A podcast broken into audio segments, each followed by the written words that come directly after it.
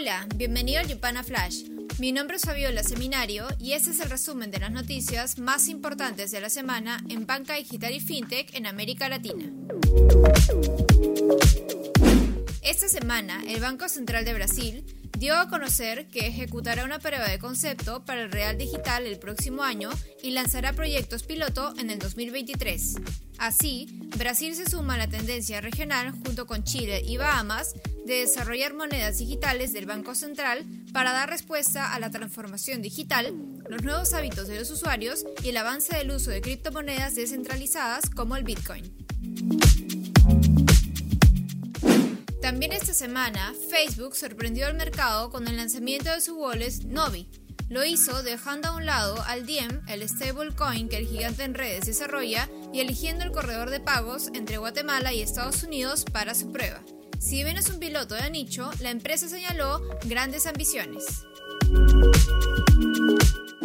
Por su lado, la superapp inglesa Revolut alista su ingreso a América Latina y tiene como primer paso el mercado mexicano, por ello, ha contratado a Juan Miguel Guerra como CEO en el país azteca. Guerra ha ocupado puestos gerenciales en RappiPay y Citibank Amex. Con este nombramiento, Revolut espera construir un equipo local y lanzar próximamente sus productos. Por otro lado, el cofundador de la fintech Lana, Juan Camilo Pineda, dejó la empresa y asumió como gerente de la generadora de startups Beta. En la escena de las inversiones en la TAM, la brasileña GetNet, plataforma de pagos que pertenece a PagoNext del Banco Santander, alcanzó una valoración de 1.320 millones de dólares en su salida en la Bolsa de Sao Paulo. GetNet es el tercer operador de tarjetas en Brasil y también tiene operaciones en México, Argentina, Chile y Paraguay en una apuesta regional del Banco Español. También en Brasil, Hash, una fintech enfocada en el sector B2B, recaudó 42 millones de dólares en su ronda Serie C, liderada por QED Investors y Kasek. Esta es la segunda ronda del año para Hash, que espera añadir a su plataforma de pago algunos productos como cuenta digital y de crédito. Los fondos de SoftBank, Amazon y Axel lideraron la ronda Serie B de Pismo por 108 millones de dólares.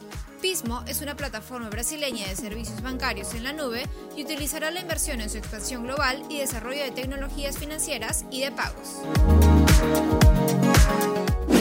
En Argentina, Pomelo, una fintech que ofrece tecnología para pagos, recaudó 35 millones de dólares en su ronda Serie A liderada por el fondo Tiger Global. Esta financiación es la segunda del año y se suma a los 10 millones de dólares recaudados en la ronda semilla de la primera mitad del 2021.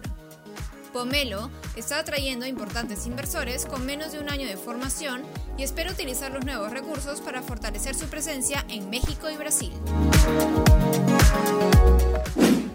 Por otro lado, el grupo brasileño Serasa adquirió la empresa de pagos Pague Veloz para ampliar su ecosistema de soluciones financieras. Con esta compra, Serasa apunta a agilizar el pago de deudas y la captación de mayor información de los clientes para mejorar la oferta de créditos. En el ámbito de los acuerdos, la vuelta brasileña Warren anunció su fusión con Vitra Capital, una empresa administradora de activos. Con el acuerdo, se espera modernizar los procedimientos y gestiones de Vitra pensando en la experiencia del cliente. En esta misma línea, CyberSource, el procesador global de Visa, e eBanks llegaron a un acuerdo para habilitar servicios de pagos en Brasil.